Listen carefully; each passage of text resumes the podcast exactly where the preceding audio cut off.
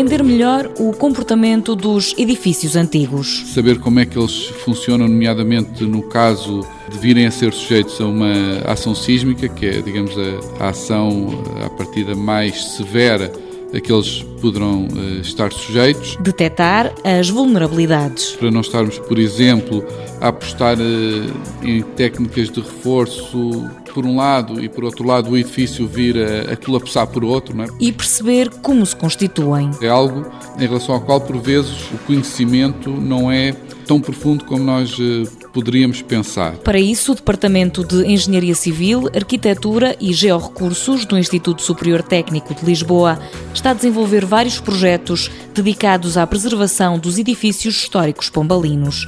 As técnicas são várias, como revela o professor João Gomes Ferreira. Coisas simples como tentar, digamos, descascar um pouco o edifício e compreender como é que ele é por dentro. Podemos, através de sismógrafos, tentar perceber como é que o edifício vibra, mesmo perante ações ambientes, são coisas que nós não sentimos, mas os edifícios em condições normais têm alguma vibração. Mas também há outras formas de analisar esses edifícios. Tentar reproduzir esses edifícios em laboratório e fazer testes que podem ser destrutivos, e na maior parte dos casos são, para que eh, possamos avaliar as resistências desse edifício, o seu comportamento em situações uh, que não os podemos sujeitar no, nos edifícios reais. A equipa estuda nesta altura soluções para reabilitar e reforçar os edifícios.